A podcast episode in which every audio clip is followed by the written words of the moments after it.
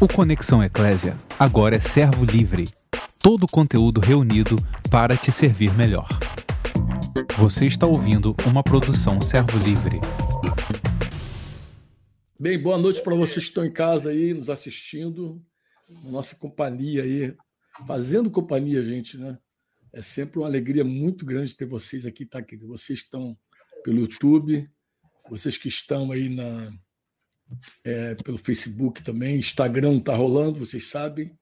Mas hoje é o dia do nosso querido Zuca Limeira. Boa noite, Zuca. Boa noite, Franco. Tudo, Boa tudo noite, bem? Não sei como é que essa cabeça deu aí dentro aí, esse negócio aí, né? É uma Pois prova. É uma prova. Tudo bem, né, Lindão? Tranquilo. É, Zuca, para quem não conhece, assim, acho que agora você está bem conhecido, teve em Brasília, teve vários cantos aí, com a Furiosa também, com a banda, né? Só, só a Misericórdia é o nome da banda, né? Só não sabe. Mas essa banda maravilhosa andou para tudo que é lado aí. A Zuca já teve no Rio de Janeiro, teve Cabo Frio, já conhece bem a turma de Cabo Frio também. Eu já. Pôr da Folha nem se fala, que aí vocês já estão quase vizinhos de Pôr da Folha. Passando de lá. Recife também não se fala, porque os irmãos de Recife estão pertinho. Uhum. E teve naquele retiro de Brasília, quando estão muita gente que acabou conhecendo vocês ali, pessoal de Curitiba, de São Paulo, que foi turma toda que.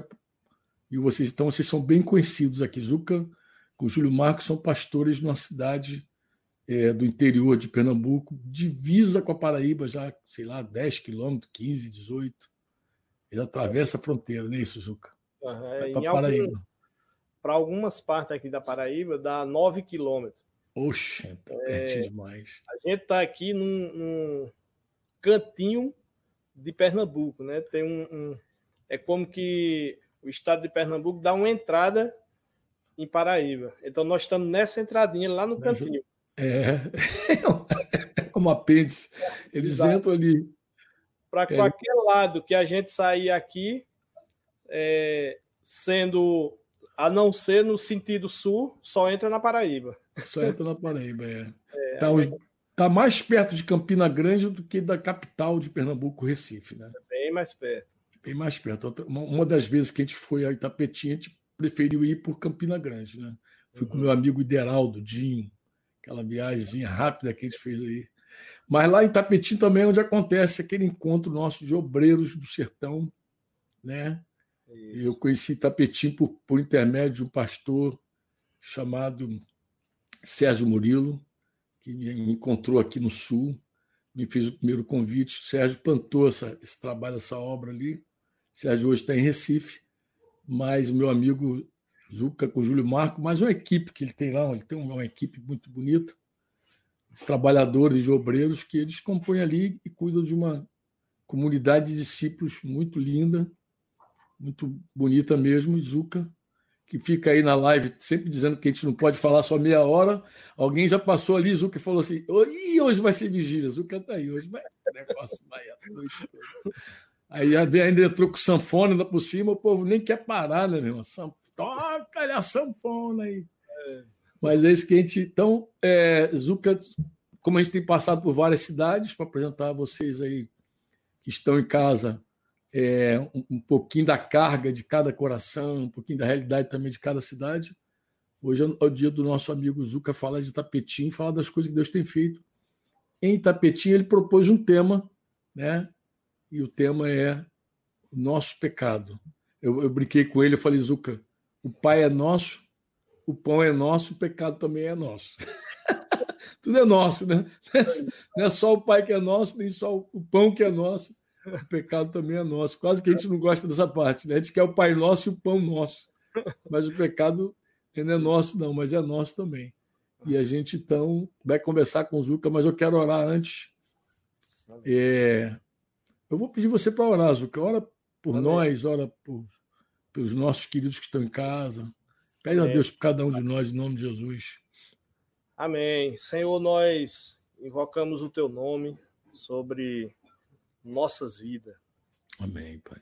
Senhor, que nesse tempo aqui, Senhor, é, usando esse equipamento, que a gente possa, Senhor, expressar a tua mensagem e seja o Senhor né, falando, e seja o Senhor ajudando a cada um a ouvir.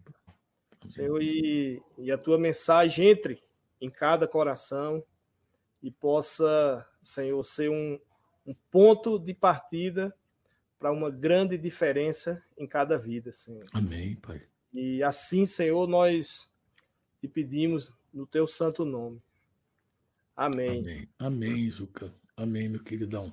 E aí, Zuca, fica à vontade. Foi o seguinte, Zuca, o que eu falo para todo pastor é o seguinte: quando a gente está assim, cara a cara, ó, vamos bater um papo aqui nós dois, deixa a galera em volta aí conversando e tal. Se bem que tem uma turma ouvindo aí no quintal também. Acho que está todo mundo aí. Se está todo mundo me ouvindo, dá um glória a Deus aí. Já sentiu, já sentiu que Zuca não está sozinho, né, galera? Então vocês vão devagar com ele aí. É, então, tudo fica à vontade, Zuca. Compartilha conosco aquilo que Deus colocou no teu coração, com toda a liberdade. Vou tomar o chazinho que minha esposa trouxe para mim aqui, tá legal? Fica toda à vontade. Se, se quiser me perguntar uma coisa, me empurrar alguma coisa, me culpar de alguma coisa, pode ficar à vontade. É, eu posso começar, né, dando um, um alô aí para uma galera aí. Manda, pô. É, o pessoal aqui de Itapetim, né, já é, já já está bem conectado, né? É, eu queria mandar um, um, um alô aí para uma galera que sempre se aí, quando é o dia da tua live? E aí, quando é que vai estar tá lá? E aí, é, tem nosso amigo Chuchu lá em Campina Grande. Campina Grande, é verdade. Chuchu sempre dá um também. Um beijo, Chuchu. Luciano, né, o Carequinha. Luciano Careca. É, Chuchu chama com ele o Moreno Gato. então, uma onda. Né, tem um amigo que eu conheci ele, é, tá recente, já ouvia falar dele, mas conheci ele de vê-lo. É, esse esse amado lá, né, Cleitomar, eu acho que Chuchu agora tem um parceiro para fazer aquela missão que ele sempre fala lá no Chile, né? Lá no Chile, é. é Cleitomar tem um desejo também de conhecer o Chile, fazer missões lá. Seja. Meu irmão, vamos orando aí. Ele disse, outra hora aí eu quero encontrar com o Franco, para ele me falar com as, sobre as coisas lá do Chile.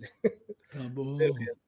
E tem outro amadão aí que tá, tá ligado aí conosco, que é Cicinho, lá em Barbalha. Cicinho, cara. Um beijo, sim. Sanfona bonita. Sim, tá. Barbalha, Barbalha, Ceará. Galera lá. Eu achava que Barbalha era na Paraíba, mas Barbalha é Ceará. Ceará. Lá Exato. perto, lá da, da terra do, Padim Paticício, lá perto, né? Tem um camarada lá com um nome bem engraçado que é Seu Fogueira. Seu Fogueira. Ele chama. Não. Seu Fogueira é um, uma chama que não apaga nunca. Amém. Sempre acesa. Amém. Então, esses, esses amados aí, né, estão conectados. E aí, o pessoal daqui, né, um beijão aí para todo mundo. E o que é que acontece? Aqui em Tapetim, né, quando começou essa, essa quarentena, aí cancelamos nossa agenda geral, né? A agenda da gente é engraçada que ela é assim. Começa em fevereiro, né, a gente faz um, um, uns, uns rabiscos aqui. De fevereiro a junho. Nós tem janeiro nosso encontro lá de obreiro. Depois aquela tu pula, né? Aquilo ali, já, essa agenda é, é, é infinita. Ninguém nem, nem coloca em agenda, já já está é. automaticamente. Então a gente senta, né, e a partir de fevereiro a gente alinha algumas coisas para ter um, um, um norte, mas vai até junho. Então a partir de junho, a gente faz outra agenda, né? De mais seis meses. O que a gente fazia de um ano, mas dificilmente cumpria. Quando era no final do ano, estava longe de tudo. Disse, não, vamos fazer só para seis meses, né? Primeiro cinco meses, depois seis, para ver se a gente passa o menos perto. mas agora desmantelou tudo. Agora cancelou geral. e aí, o que é que a gente fez? Né? Nós tínhamos um, um encontro né, marcado, que a gente chama um retiro para novos, é, que seria agora numa dessas Semanas Santa, né? E aí, o que, que acontece? Quando cancelou né, a agenda, a gente acredita que o Senhor antecipou esse encontro. Porque aí a gente ficamos em casa e tá todo mundo se reunindo né, com as famílias em casa. Né? Então, é interessante que a gente já estava com as famílias em casa, mas nesse tempo agora parece que é diferente. parece que, que mudou alguma, alguma coisa. Né? Parece que tá, ficou melhor, sei lá, alguma coisa assim que a turma se afinou mais. é, eu com toda noite aqui eu tô com minha esposinha, né, minhas filhas. Aí minhas filhas quando eu começo falando, eu começo ministrando para elas e a gente vai conversando, elas dizem: "Pai, a tua igreja agora tá pequena, viu?" Isso é literalmente a minha igreja agora, né? Minha, a minha esposa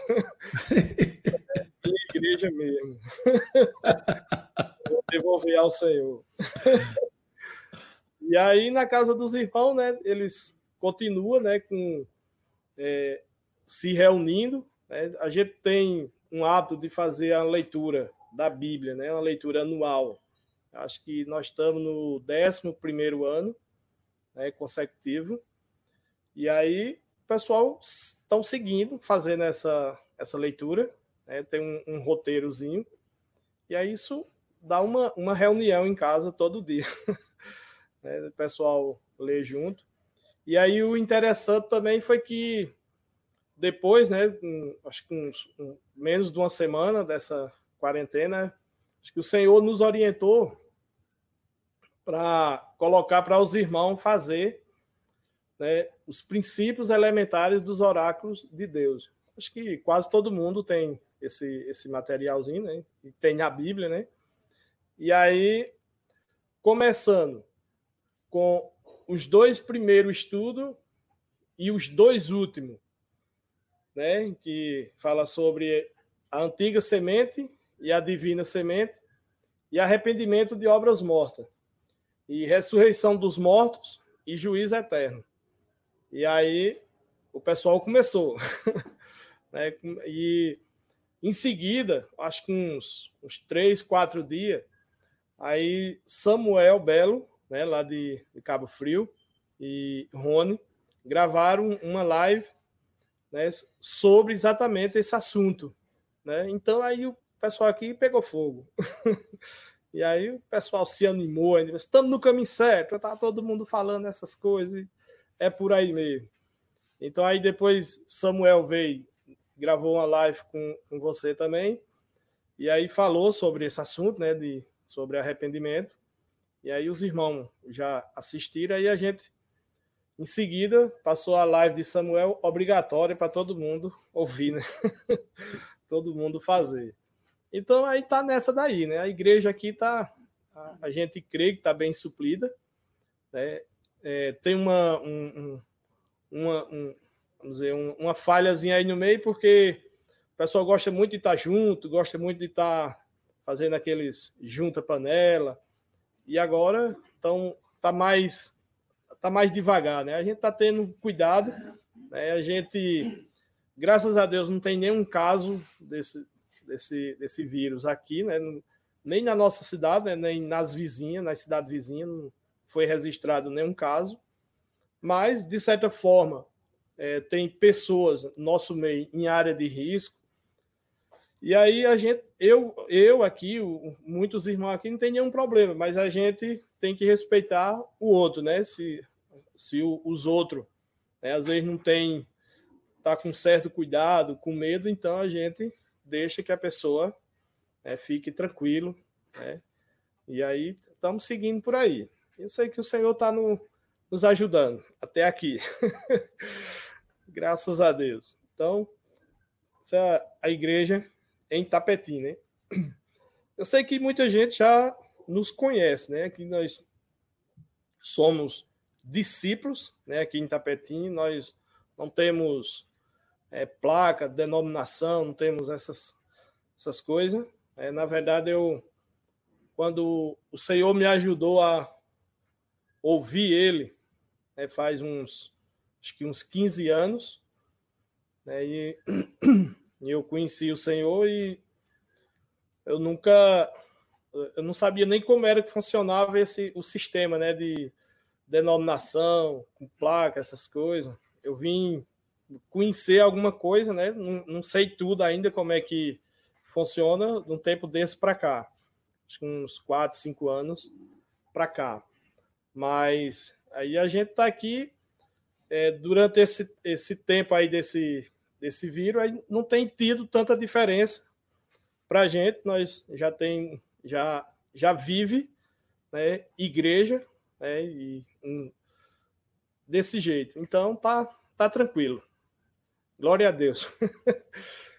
e deixa eu, deixa eu entrar aqui no nosso, nosso tema. É, o pecado é nosso, né?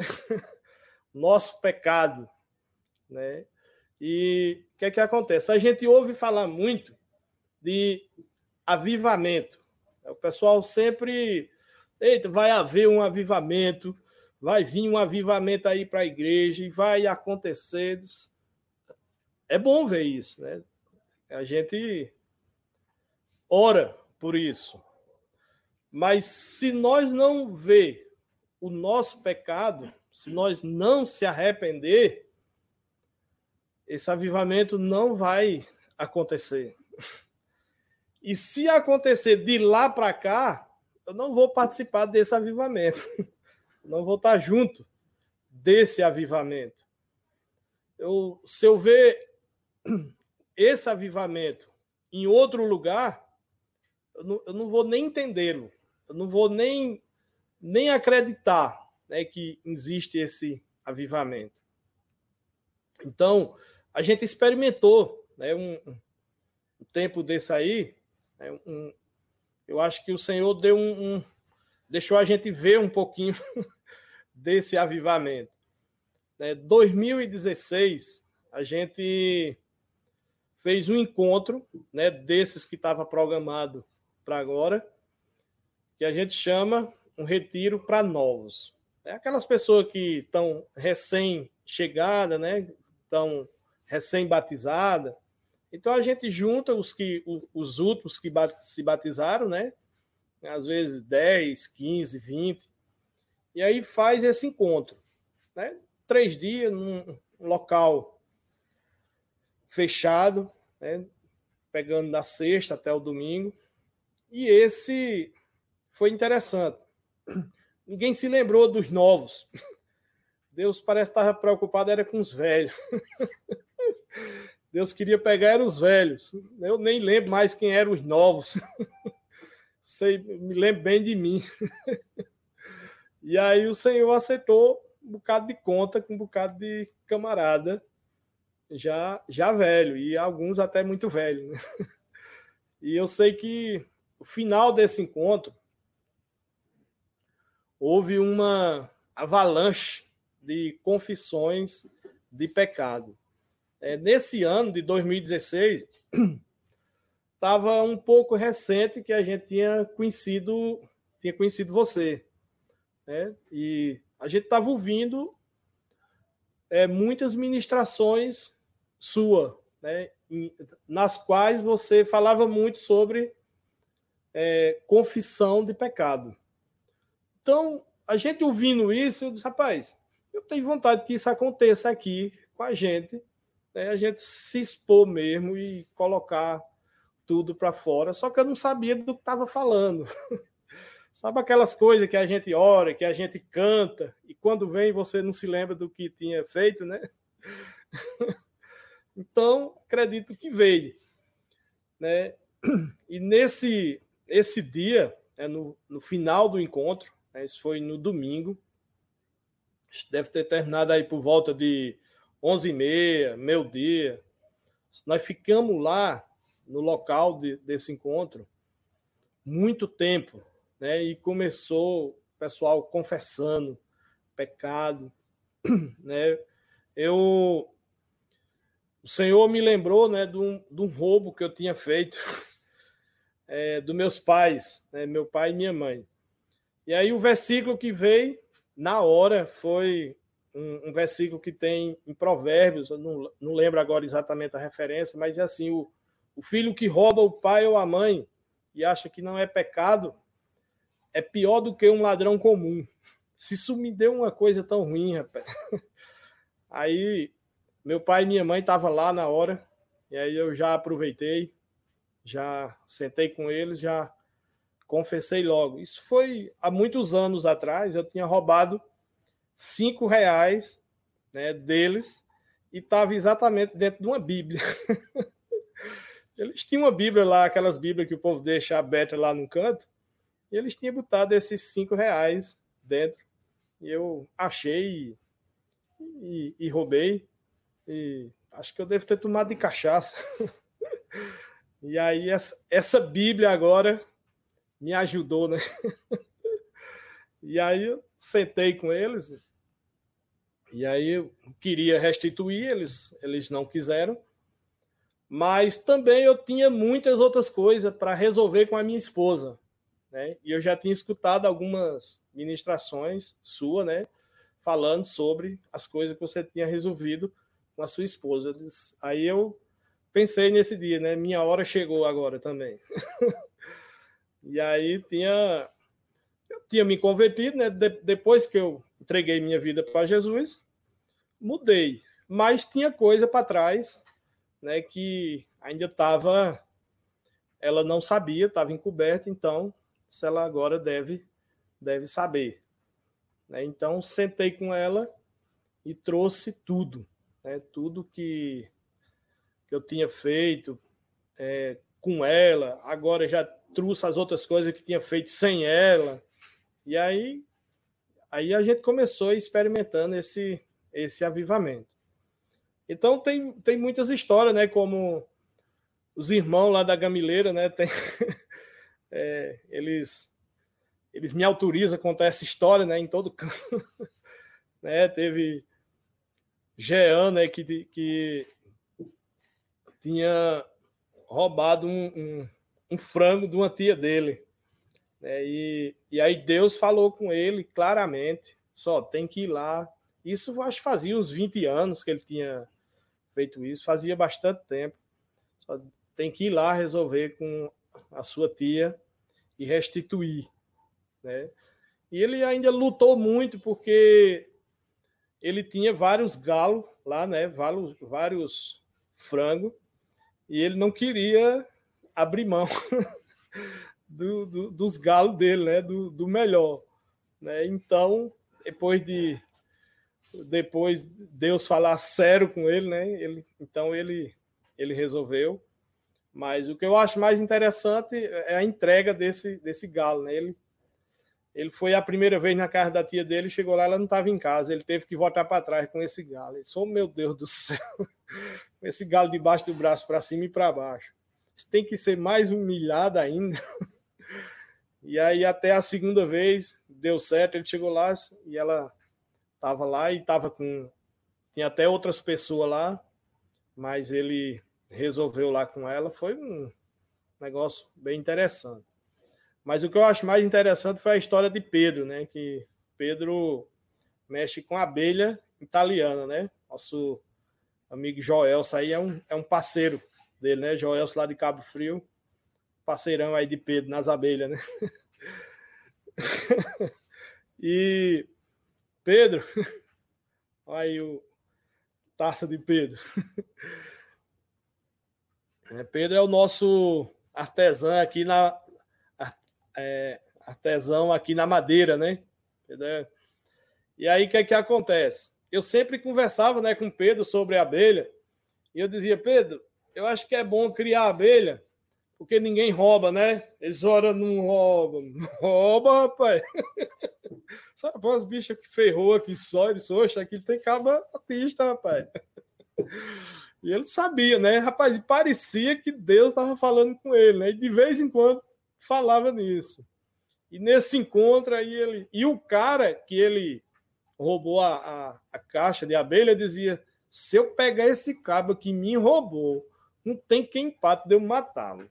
Eu vou matá-lo. Aí ele disse: Meu Deus do céu, como é que eu vou fazer isso agora? E aí, nesse, nesse encontro aí, né, desencadeou essas coisas.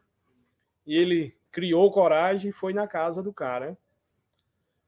E levou uma caixa de abelha, né, boa, e, e confessou a ele: Rapaz, lembra daquela tua caixa de abelha que roubaram? Ele disse: Rapaz, se eu pego o cabo. ele disse: Ah, pois se quiser pode pegar, que o cabo é eu.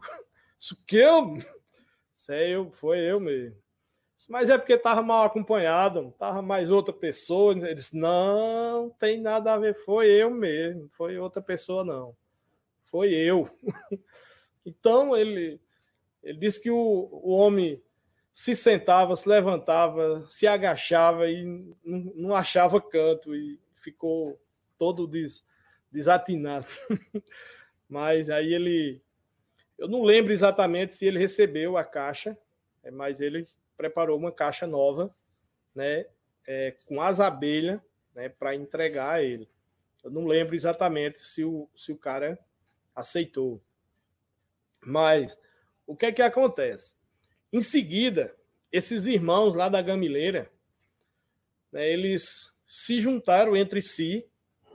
É, Franco conhece, né, tem uma pedra lá na, na Gamileira, uma pedra bem alta. Né, eles subiram para essa pedra e aí foram confessar os pecados que não pode contar aqui. Né? e aí foram terminar as confissões. É, rapaz, e eu acho que eles subiram essa pedra duas vezes. Aí foram a primeira vez, resolveram muita coisa, e na segunda vez ficou coisa ainda, aí resolveram o resto. Nessa mesma noite deu uma chuva, é que aqui em Tapetim estava aproximadamente cinco anos sem chover de jeito nenhum. É, o abastecimento d'água aqui estava zero. Fazia cinco anos que tinha secado né, a barragem que abastece aqui em Tapetim.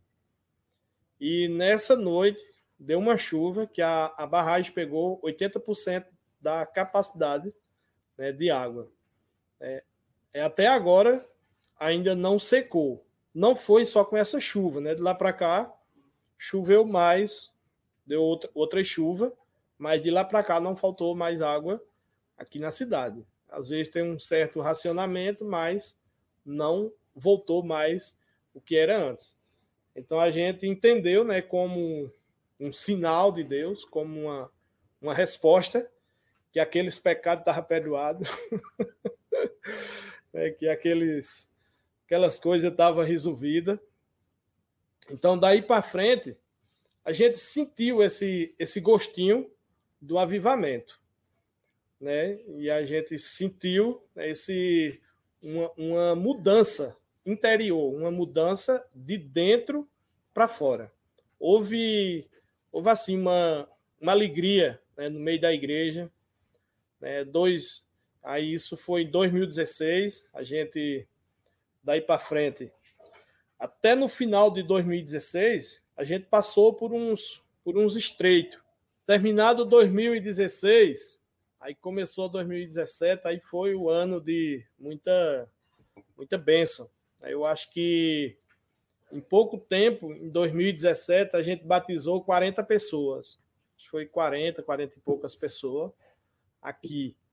Né? Então, houve esse, essa, essa resposta aí de Deus. E aí a gente pôde experimentar um tempo bem diferente, um tempo que aí até agora vem, nós vem, vem bem, né? A igreja aqui vem, vem bem sincronizada, né? Eu e, e Júlio Marco aí, às vezes eu, eu brinco, né? Que eu digo que eu e Júlio Marco é como uma dupla de sertanejo, só dá certo nós dois. Só vai com nós dois. E aí o Senhor tem nos ajudado até aqui. Agora, é, saindo mais um pouco, né, aí a gente está passando essa onda aí, né, e a igreja, né, a igreja do Senhor, o povo que se chama pelo nome do Senhor, aí a gente vê muita gente distraído, né, muita gente, a gente vê assim como uma uma distração. E a gente sabe que o Senhor tem um plano Né? O Senhor tem um, um plano e ele vai cumprir esse plano. E nesse plano é com a igreja. É, Deus tem um plano para a igreja e tem um plano para o mundo. Né? E isso vai seguir esse curso.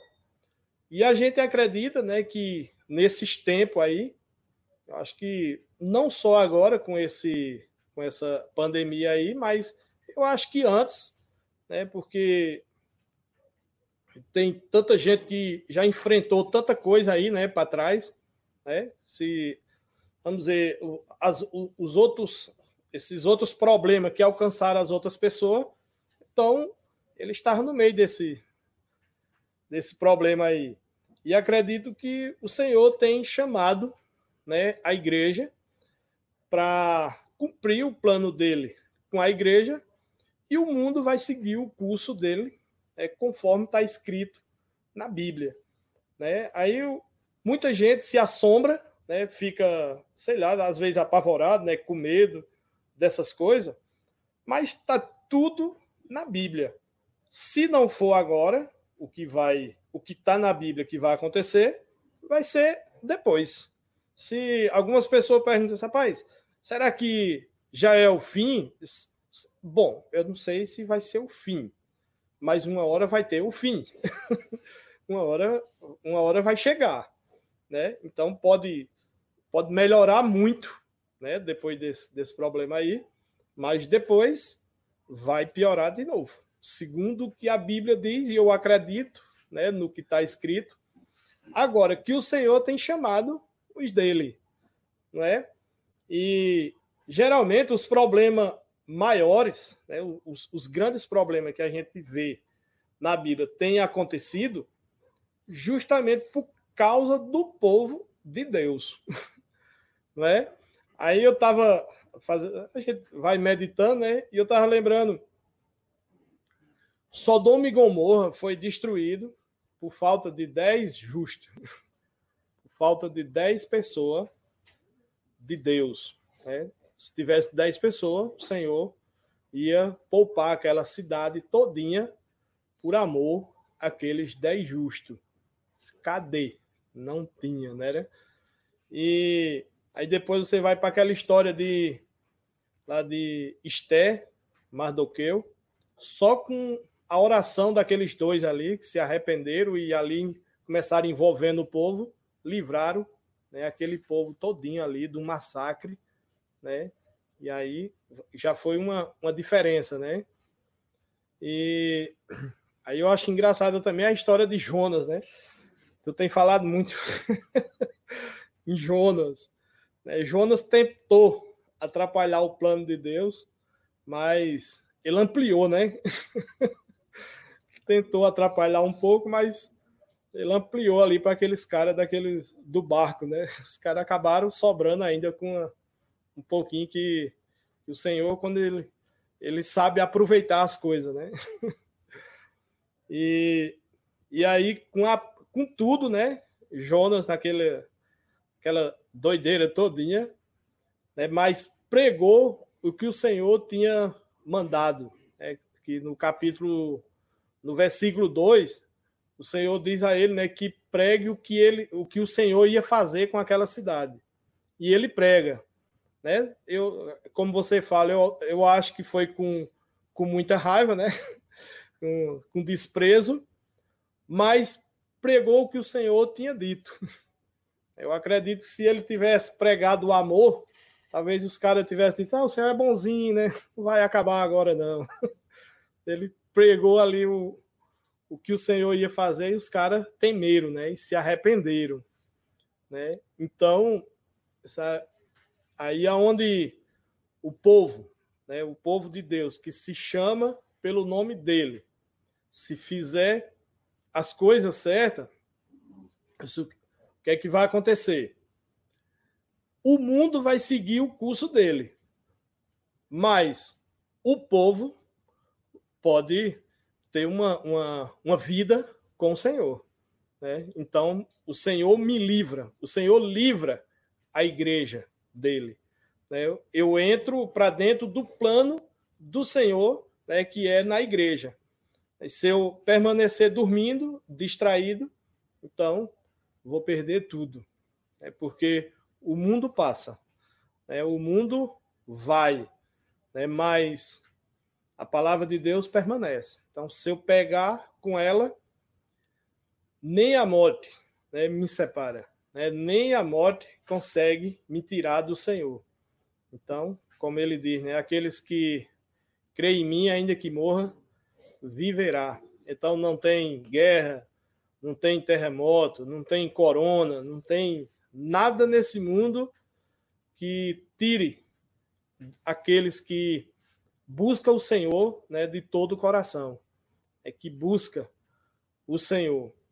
E o que eu achei, o que eu acho interessante, porque uma das coisas que Samuel Belo pregou lá mais mais Rony foi sobre dois pecados que são bem ativos no nosso meio, né, que é a, a imoralidade sexual e a divisão entre o povo de Deus.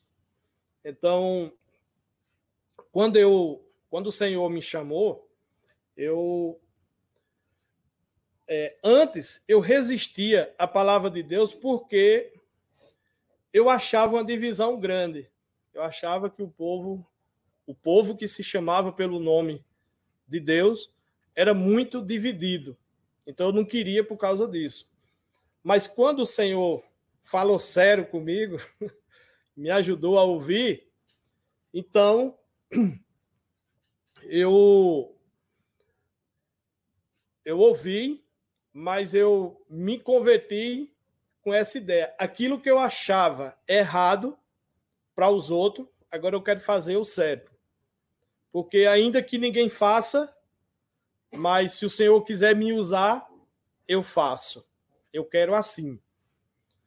Então, quando eu via alguma divisão em algum canto, eu dizia: eu nunca vou dividir nunca vou me rebelar contra ninguém, contra meu pastor, minhas lideranças, contra. Nunca vou fazer isso.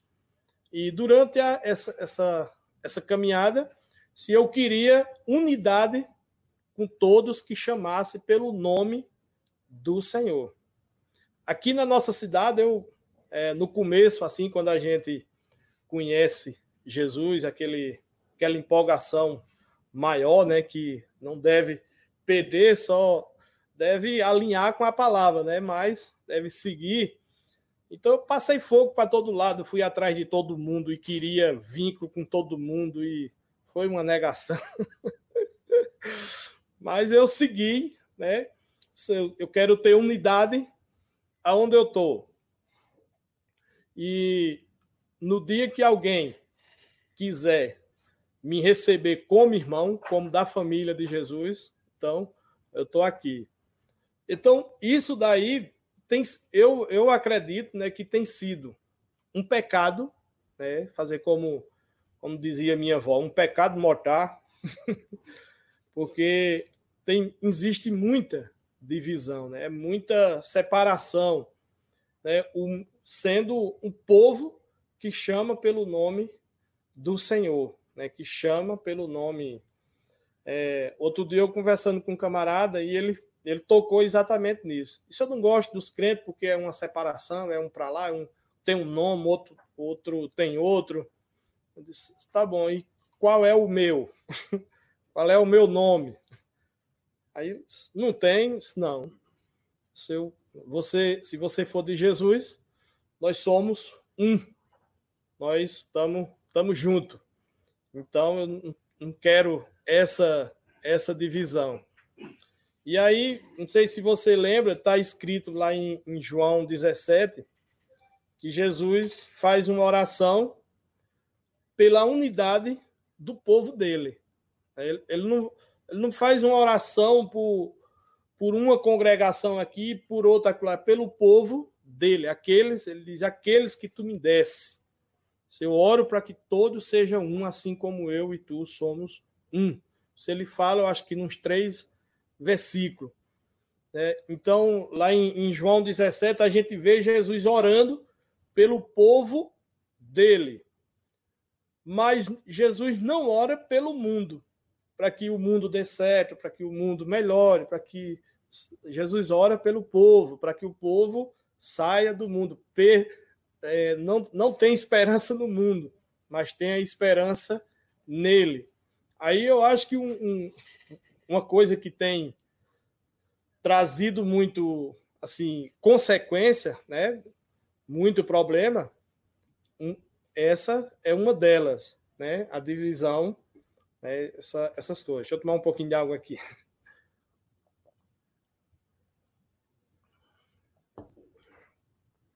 Então, eu acho que isso, isso que está acontecendo tem um, eu, a gente acredita né, que tem uma, o povo que se chama pelo nome do Senhor tem uma grande parcela, né? né eu, eu acredito que é até tudo, né? Agora, ainda que o mundo, né, continue desse jeito ou para pior ou, ou agora ou depois, mas o se o povo, se a igreja do Senhor, né, aqueles que se chama pelo nome do Senhor, se arrepender, buscar a face dele de todo coração, né, e orar, essa igreja vai ficar alinhada com o Senhor.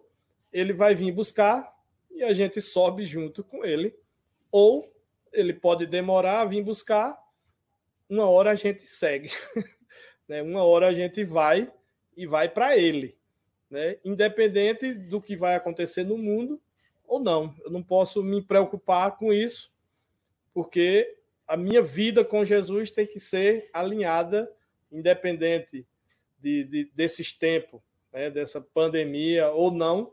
Minha vida tem que ser alinhada com Jesus em qualquer tempo. Amém? Amém, meu amado. Muito amém para você. Não, falou Joia, falou, falou certo, falou o que tinha que falar, falou da paz de Deus. Muito obrigado, Zuca, pela tua palavra. Eu vou, eu sempre digo assim, vou tentar, é, vou buscar também bater nesse mesmo prego que você está batendo aí, né? Eu acho que a tua ênfase principal é que muita gente que fala de avivamento, despertamento, despreza o arrependimento.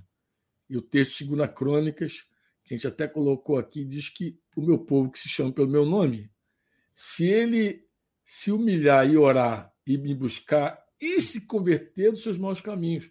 Então tem que haver uma conversão realmente dos maus caminhos. Sabe o que eu estava lembrando, Zuca? Hum. Que lá no Chile, não me lembro em que ano foi, eu estava contigo, você estava acompanhado com a sua esposa, estava hum. mais um dois, dois casais de pastores, Uhum. E tinha um casal de pastor chileno contando a vida deles para ele, contando, ele contando a traição dele para ela, ela contou a traição também. E você ficou com o olho assim, esbugalhado desse tamanho assim, grande. E aí um, o pastor, um pastor que estava conosco do Brasil olhou para você e falou: Não, Zuca, esse negócio é para cá, Zuca, né? esse negócio é para cá, Zuca, né? Não é para nós, não. Eu acho que o irmão estava muito assustado de ver a tua reação falei, aí eu corrigi, não sei se você lembra. Eu falei, não, amado, isso é para todos os lugares e para todos os tempos. Que esses irmãos do Chile estão falando. É, é Mas, em suma, eu, o que eu não imaginava é que anos depois você mesmo ia estar orando a Deus e pedindo a Deus para poder é, experimentar. Você mesmo queria experimentar junto com a igreja esse derramar de Deus, essa, essa vida na luz. Né? O texto que você citou aí, é que Deus falou contigo, de Provérbios 28, 24. Quem rouba seu pai ou sua mãe e diz não é pecado, esse é companheiro do destruidor. Essa é a versão mais nova. Seja, companheiro do destruidor. Então, é, rouba pai e mãe. Então você vê que Deus confrontou o teu pecado naquele encontro, confrontou o pecado de Pedro aqui, do homem da minha que me deu essa taça de presente, e é um cara bom de bandeira também, né? Não é só de abelha, não. E outro, Jean. A história do Jean, para quem não sabe, a gente tem gravado. A gente gravou lá em Fortaleza. Eu não sei se o Yuri está me ouvindo aí. De repente ele editou esse, esse vídeo. Esse vídeo pode estar em algum canal já editado.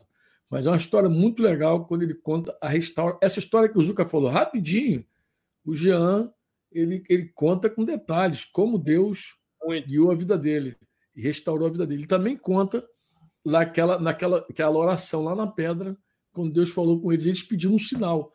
Que a igreja, na verdade, a igreja em Itapetim é, entendeu que era um sinal de Deus, aquela chuva, aquela chuva que mudou tudo. Você me mandou as imagens, fotos. Vocês entenderam como um sinal de Deus para aquele caminho de arrependimento. Acho que é isso que o, o, você que está em casa precisa entender o que Kizuka está dizendo na, na, real. Embora ele contou a sua história assim, é dentro de uma cronologia, ele está dizendo o seguinte: que ele enxerga que aquilo que eles experimentaram em Tapetim, o, o, Brasil pode experimentar, o mundo pode experimentar, se a igreja se arrepender. Se a igreja fizer também confessar seus pecados, restaurar né, uma vida na luz. É isso que ele está dizendo, que tocou eles fortemente essa palavra de arrependimento, tão forte que agora, numa live lá com Samuel e Rony, depois eu trouxe Samuel aqui, Deus seguiu confirmando no coração deles a importância do arrependimento. Quando ele falou comigo, falou, Franco, o pecado é nosso. É, é, é o meu povo que se chama pelo meu nome. Eu falei, está certo, Zuca. Uhum. É, o pecado é nosso. O pecado, a gente não pode dizer que o pecado é do Brasil, o pecado é da igreja.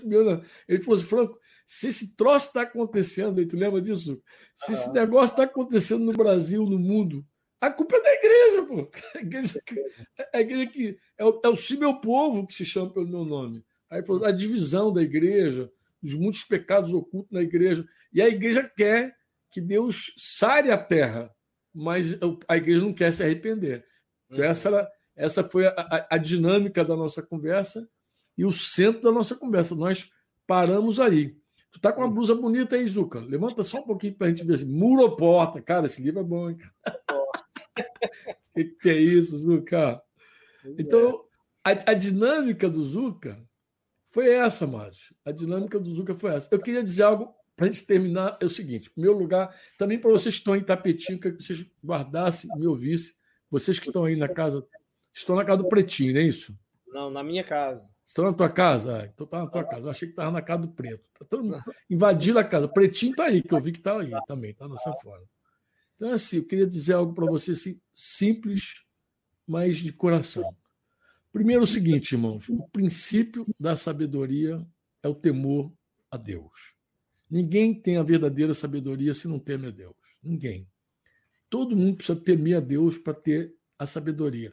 É por isso que você vai ver na Bíblia que a mulher sábia edifica a sua casa, e depois você vai ver no mesmo texto de Provérbios, no mesmo livro de Provérbios, dizendo: a mulher que teme ao Senhor, essa será louvada.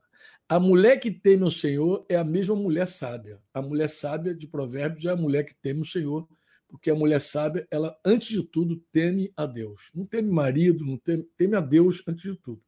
O temor do Senhor é que dá esse princípio da sabedoria. Só que ninguém teme a Deus, amado, só sabendo sobre Deus. Nós tememos a Deus quando a gente conhece a Deus. Né? Saber sobre Deus não gera temor. Por mais que eu diga tema a Deus, não vai, ninguém vai temer, a não ser que conheça de verdade a Deus. É por isso que é muito importante, meu amado, muito importante a gente ver Deus em tudo. Nesse tempo que a gente vive, todo mundo quer achar um culpado. Toda hora diz que é conspiração. Por isso que Deus falou lá em Isaías 8 para o profeta: não chame de conspiração tudo que esse povo chama. Mas como assim, Franco?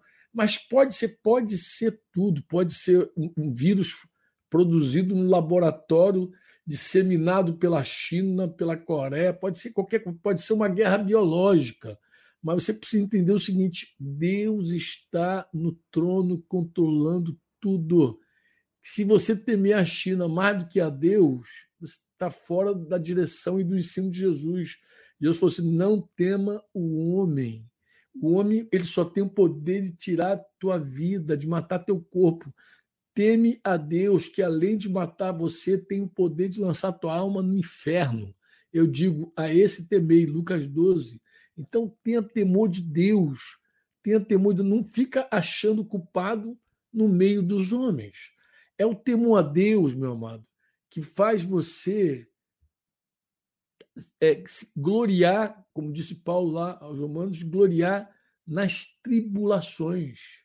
Você se gloria nas tribulações porque você teme a Deus. É isso Romanos diz 5, Romanos 5, de 1 a 5. Diz que nós somos justificados mediante a fé. Temos paz com Deus por meio do nosso Senhor Jesus Cristo, pela qual obtivemos também acesso, pela fé, a esta graça na qual estamos firmes e nos gloriamos na esperança da glória de Deus. Olha interessante. Nós nos gloriamos na esperança da glória de Deus, mas a esperança, ele vai dizer, e, não somente isso, mas também nos gloriamos nas tribulações. Ele, ele voltou atrás, falou: ó, eu vou lá onde começou tribulação, sabendo que a tribulação produz perseverança, a perseverança produz experiência, e a experiência que produz esperança. Então, quando a gente está esperando em Deus, de coração quebrantado, em paz, significa que a nossa fé foi provada. E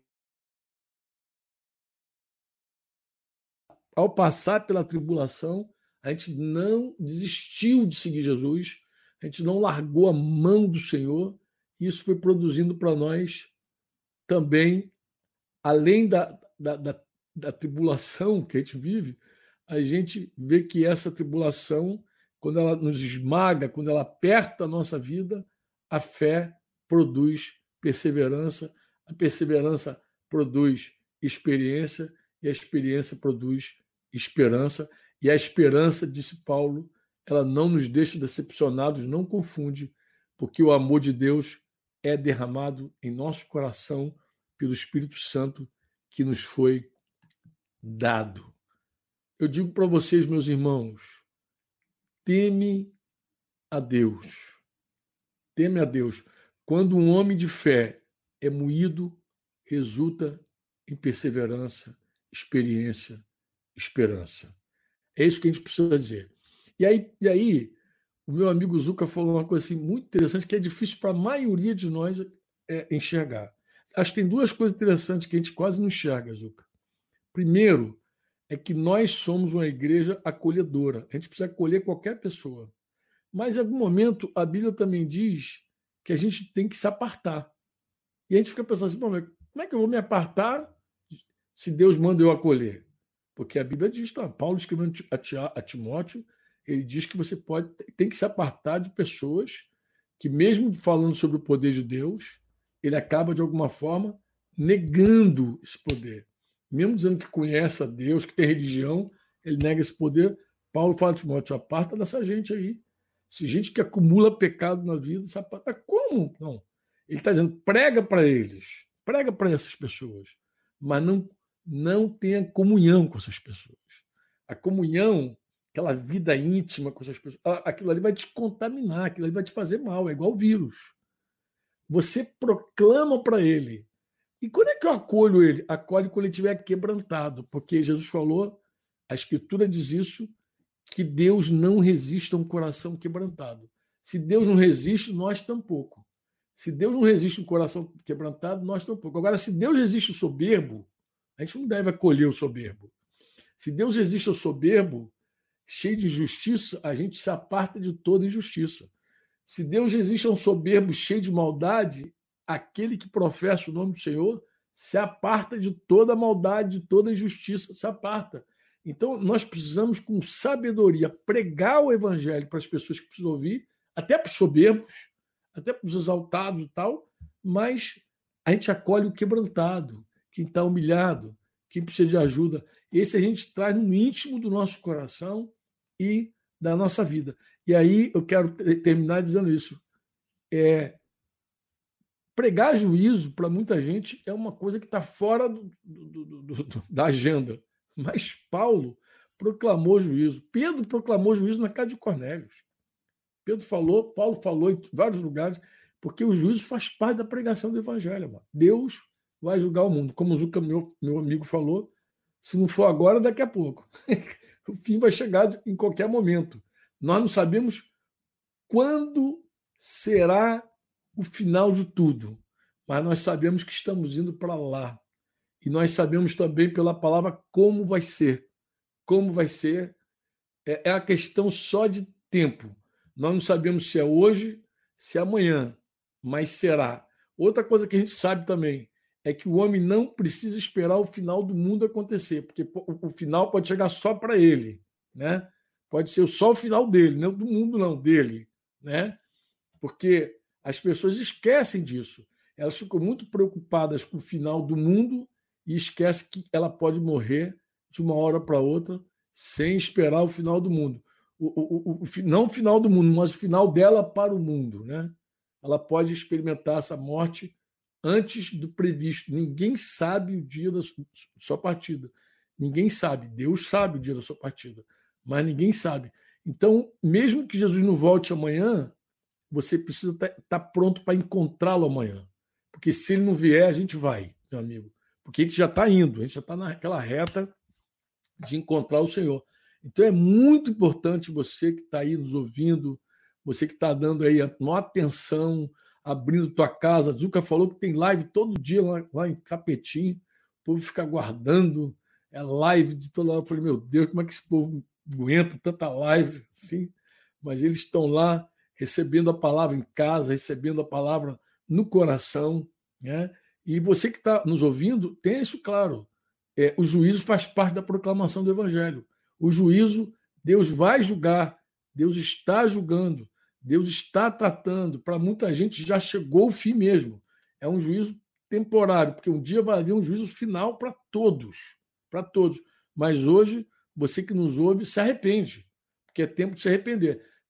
O, o, outra coisa que o falou, que eu acho que é bom também eu bater martelo aí nesse mesmo prego, é o seguinte, que é uma coisa que eu já tenho falado também em várias lives. Hoje tem muita gente dizendo que o mundo está debaixo da tribulação, mas tribulação tem muita gente que já passa já há muito tempo que não é, não é só o coronavírus. A tribulação não pegou carona no corona. A tribulação não pegou carona no, no corona.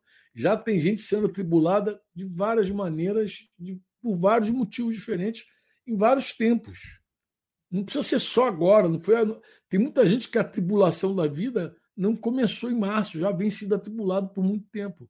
E graças a Deus, tem muitos irmãos que no meio da tribulação não têm esmorecido, não tem desanimado, pelo contrário, tem irmãos que, por terem sido atribulados em outro tempo, eles estão cheios de esperança, têm experimentado, como Paulo falou, abundância, fartu, é, é, é, falta, escassez, honra, desonra, que tem, a, a, tem sido humilhado, mas também tem sido exaltado. Então, são, são irmãos que estão experimentados em várias coisas e estão hoje com o coração esperançosos, não no homem, que ninguém espera nesse mundo, como meu amigo Zuca falou. Jesus nem orou pelo mundo, ele orou pelo, pelos discípulos e por aqueles que hão de crer, para que o mundo creia. Então, meu tema, a, a, a solução não está no mundo. Quem espera a solução no mundo é o iludido. Eu digo, irmão, para de ouvir o mundo, porque o mundo não tem nada para te dizer e não tem nenhuma solução política, eh, econômica, social, da ciência. Não tem, amado. Por favor, leia a Bíblia que tu vai ver. Se você ler a Bíblia, tu vai ver exatamente o que o Juca falou. O final virá. A gente não sabe se vai, quando vai ser, mas a gente sabe que a gente está indo para lá. É uma questão só de tempo.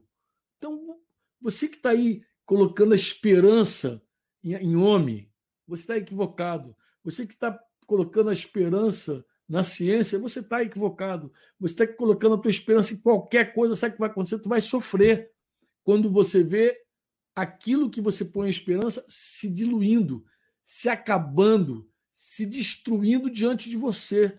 Você que coloca a esperança e a fé e a confiança na, na carne, você vai se decepcionar profundamente, porque você vai ver esse negócio caindo igual uma torre diante de você, igual uma árvore cai, uma casa que desaba, um, um edifício que implode. Você vai ver caindo e você vai desesperar, tu vai chorar. Aqueles que colocam a confiança no Senhor não esperam solução humana, científica, de nenhum outro tipo. As pessoas só esperam em Deus. Quem coloca confiança no Senhor está esperando o ressoar da última trombeta que está falando assim, não, eu quero ouvir a última trombeta para eu subir com Jesus. Agora, se eu não subir com Jesus também, eu espero morrer e encontrá-lo. E, e, e, voltar já na primeira ressurreição. Quando ele vier, eu quero vir junto. Então não há esperança, não há confiança, não há fé que suporte uma tribulação se ela não estiver fincada na rocha eterna, se não estiver fincada no nosso Deus, não tem fé que, que, que se sustente, não há esperança que, que se, se, aguente, não há, não há nenhuma confiança bendita, porque bendito é aquele que confia no Senhor. Maldito é aquele que confia na carne, que coloca a sua, se ancora, se escora, se estriba na carne humana. Então, meu amado, se você lê a Bíblia e, e crê na palavra de Deus, você vai todo dia se educar e se exercitar nisso. Tu vai dizer assim, eu não posso confiar no homem, eu não devo esperar nada do, do mundo, eu só preciso olhar para Deus, eu só preciso ouvir Deus, eu só preciso crer em Deus. É um exercício. Tem dia que a gente está mais forte, tem dia que a gente está mais debilitado, mas daqui a pouco a gente ordena a nossa alma. Diz assim: minha alma, bendiga o Senhor, bendiga, ó minha alma, o Senhor, e tudo que é em mim, bendiga seu santo nome. Tem uma hora que você vai dizer assim: canta para Deus, canta para como meu amigo Flecheira cantou. O Senhor é bom, né? Diga, diga minha alma, o Senhor é bom, ordena você mesmo, canta, abra a boca, profetiza. Quando você vê o medo chegando, quando você vê a tribulação, a angústia, abra a boca e louve o Senhor. Se você foi batizado com o Espírito Santo, fale em línguas, começa a falar em línguas. Eu não sei o que estou falando, não tem problema, edifica a si mesmo. Edifica a sua fé, começa a orar em línguas. Não deixa esse negócio invadir você, te aterrorizar. Não deixa nada roubar tua paz, tua alegria e viva cada dia um de cada vez. Amanhã gente não sabe como vai ser. Mas hoje a gente já está vivendo, né, Zuca? Hoje teve sanfona na casa do Zuca, a galera cantou, a galera vibrou, tá aí. Hoje. Amanhã é outro dia. Amanhã só Deus sabe o que será. Hoje a gente sabe. Hoje a gente está aqui, está experimentando. Mas amanhã só Deus sabe. Então a gente vive hoje. Hoje cedo eu levantei, Zuca levantou, nós estamos aqui para a glória de Deus, graças a Deus. Amanhã, se Deus quiser, com a bênção dele, a gente acorda de novo e vive de novo. Mas se a gente tentar viver o amanhã hoje, é demais. A gente vai ficar muito ansioso, é muito pesado para a gente. A gente não hum. aguenta, né, Zuca? É, tem que viver um dia de cada vez. É um dia de cada. Não é assim, compadre? Desse jeito. Desse é jeito. desse jeito. É um dia de cada vez. É isso que eu queria dizer para você, meu amigo Zuca Limeira, companheiro de Júlio Marcos e de mais um montão que está lá naquela cidade que eu amo. Outro dia uma irmã me passou um WhatsApp, daí uma irmã que está, acho que ela é nova no Senhor, está caminhando recém com vocês, me fez umas perguntas. Acho que ela ficou meio tímida de falar de onde ela era. Eu falei, mas qual cidade é ela? Falei, Tapetinho. Eu falei, Tapetinho, meu filho. Tapetinho é uma delícia. Não conheço, eu não conheço, Juca, um irmão do Brasil, de qualquer canto, que tenha colocado o pé nessa cidade, conhecido a igreja de Tapetim, não tem amado vocês. Glória a Deus. São irmãos muito amados. Muito amados. É temos, apesar temos, fala. Não, temos é conhecido. Apesar de nós. Apesar de nós. Temos conhecido outros irmãos queridos demais, é, aí por meio de vocês. Você falou de Barbalhas, a gente tá até acaba devendo esses irmãos de Barbalha, de tudo que é canto aí, de perto, de longe. A gente tem conhecido irmãos preciosos aí. O, o Chuchu lá de, de Campina Grande e outros mais que você citou. Mas esses irmãos mesmo, quando eles vão, estão em tapetinhos, falam da alegria de conhecer vocês. Para nós também é uma alegria muito grande. Eu tenho certeza absoluta que se tem alguém aqui ligadinho conosco, aqui assistindo essa live, que botou o pé aí em tapetinho, está dizendo amém, é verdade, amém, vai dizer amém. Vai dizer, igreja, povo. Ah, os irmãos de Pôr da Folha amam vocês de graça, todo mundo.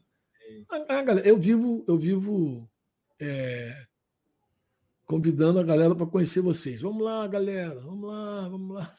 Pode, pode juntar. Vamos conhecer Tapetinho, viu? Convidando. Mas é isso. Eu, eu, eu te agradeço, Juca. Muito obrigado Amém. por estar conosco aqui hoje, tá? Muito obrigado mesmo. Gente, muito obrigado. Vamos orar, Zuca? Vamos. Eu vou, eu, eu vou orar, Zuca. Você começou Amém. orando, eu vou terminar orando. Vou orar pelos nossos queridos que estão aí ligados conosco. Amém. E vou pedir a Deus, Zuca, assim, um espírito de arrependimento. Amém. Vamos que Deus nos dê um quebrantamento genuíno. Eu não tenho outra oração para fazer. É verdade. Amém? Que Ele nos leve para a luz do amor dele, que Ele nos quebrante, nos ensine mais uma vez a confessar nossos pecados, a prática da confissão Amém. dos pecados e abrir nosso coração à vida na luz.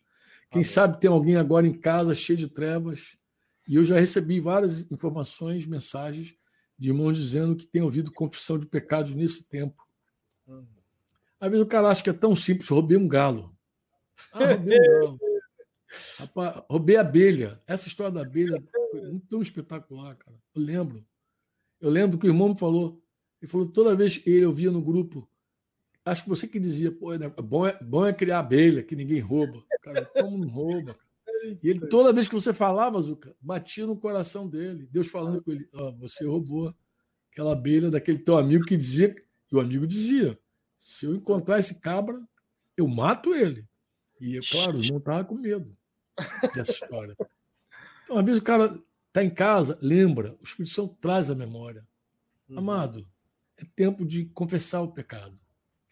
Se o meu povo que se chama pelo meu nome, diz o Senhor, se ele se humilhar de verdade, e se humilhar é reconhecer que Deus é soberano, é temer a Deus, não o homem. Isso é que gera humildade na gente. Quando a gente vê o homem, acha que o homem que é responsável por tudo, a gente fica com raiva, ódio, medo, pavor do homem. A gente precisa temer aquele que vai nos salvar. Coisa, a melhor conjugação do temor é esse: temer aquele que nos salva, que nos ama, que tem poder para tirar a gente do nosso buraco. Amém. Amém?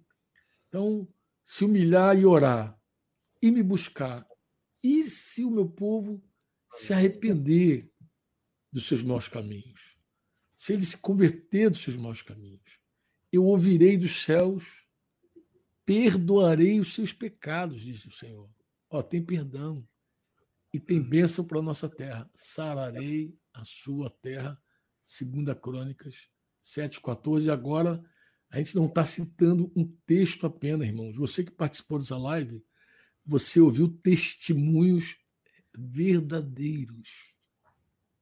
No dia que Zuca ouviu esse testemunho lá no Chile, o olhinho dele fez assim. Eu lembro, estava lá. E queimou o coração dele. O irmão que estava com ele tentou dissuadir, ele tentou tirar ele. Não, Zuca, não. Isso aqui é aqui para o Chile, não é para nós lá, não. Eu falei, amado, é para todos nós. Eu falei, Zuca, é para todos nós. O tempo passou, mas chegou a hora de Deus derramar a chuva dele no tapetinho, quebrantar os irmãos. Olha, você que está em casa, deixa eu te falar uma coisa em nome de Jesus o que você ouviu na simplicidade do Zuca é altamente prático. Pode ser a cura, a libertação da tua vida, e vou falar, Deus vai fazer chover no teu deserto. Amém. Lembra que ele falou cinco anos de seca, já estava chegando lá. Os irmãos tiveram certeza que quando a igreja, a igreja se arrependeu, a igreja confessou os pecados, Deus choveu, uma chuva que depois outra e depois outra. Até hoje os irmãos não provaram de novo aquela seca. Amado, se liga que eu estou te falando. Ouve o que o Espírito Santo está falando no teu coração. Aproveita, não deixa passar essa noite, não. Aproveita que está em casa aí, está em casa, está com isolamento social, e abre o teu coração em nome de Jesus. Chama teu marido, chama tua esposa, chama alguém, fala, eu preciso abrir meu coração. Não vou dormir em trevas. Não vou dormir em trevas eu preciso ver a chuva de Deus na minha vida. Meu coração está seco igual o sertão, está árido. Eu preciso provar essa chuva. Então, ora comigo. Pai, no nome de Jesus, nós te pedimos, te clamamos nessa hora, Pai, pelo teu milagre, pelo teu sinal. Pai, nos dê espírito de arrependimento, de quebrantamento. Senhor, a gente quer a gente quer se humilhar, Senhor. A gente quer se humilhar de verdade. A gente quer de verdade confessar os nossos pecados, Senhor. O pecado pessoal nosso, o pecado da, da igreja, o pecado da nação, Senhor. Porque a gente tem pecado contra ti, a gente não tem nenhuma dúvida, Pai. nenhuma dúvida. Agora nos ajuda, Pai, a confessá-los, Pai. Nos ajuda a nos converter dos nossos maus caminhos. Nos ajuda, Pai, a nos arrepender. Pai, faz isso em nome do Senhor Jesus Cristo, Pai. Faz isso, Pai. Para a glória do teu nome, Pai. Pai, derrama a tua graça em Tapetim, no meio desses irmãos amados, dessa igreja querida. Fortalece a liderança ali do Zuca, do Júlio Marcos e de todos os outros que estão ali, Senhor, com eles nessa luta, nessa batalha, Senhor, com, cada, com as suas esposas que estão ali junto desses homens, com, com Pretinho, Senhor, com Edivan, Senhor, com Marcelinho, com esses companheiros, Senhor, que também Deus tem colocado ao lado desses irmãos, Pai, e muitos outros que cooperam, e homens e mulheres que cooperam. Nós sabemos, nós somos testemunhas, Pai. Nós já fomos nessa cidade algumas vezes sabemos do teu cuidado com esses irmãos. A gente sabe que tem muita gente ali trabalhando, Pai. Gente jovem, gente mais madura, gente que está ali empenhado em viver e fazer a tua vontade, Pai. Então, usa essa igreja desse sertão pernambucano para abençoar não apenas o Pernambuco, Senhor, mas que invada pela Paraíba, pela Ceará, que vá até lá em cima, seu Piauí, vai invadindo todos e vai também descendo, Senhor, que sai de Pernambuco, vai vai para Alagoas, Senhor, que vai para o Sergipe, que vai para a Bahia, Senhor, que eles alcancem o Nordeste, que eles alcancem o Brasil. Senhor, usa esses irmãos com toda liberdade do teu espírito e com teu poder, Senhor. Usa essa igreja para a glória do nome de Jesus, Pai. Outra Amém. coisa que eu quero te pedir também, que nós juntos oramos, é que tu avive esses irmãos mais uma vez, como o Zuca falou, Senhor, eles tinham planejado um retiro de novo para esse feriado que as pessoas chamam de Semana Santa, Pai. Pai, eles tinham programado, mas ele disse que tu mudaste o plano, a agenda e colocou todo mundo em casa. Seu, é o tempo de restaurar a casa, a família, o altar, Pai. Faz isso, Pai, na vida desses irmãos no nome do Senhor Jesus. Faz com cada ouvinte nosso, cada um que está na nossa companhia. Abençoa os quatro cantos desse Brasil, abençoa quem está fora do Brasil, ligado conosco. Senhor, fala, fala sem detença. Não te detenha diante da nossa pequenez, Senhor. Não te detenha diante da nossa fraqueza, da nossa carnalidade. Pai, fala conosco. Nos abençoa, Senhor, com a tua verdade e nos dê graça para experimentar essa bênção de te obede da obediência é a nossa oração no nome de Jesus Cristo. Amém. Você ouviu uma produção Servo Livre.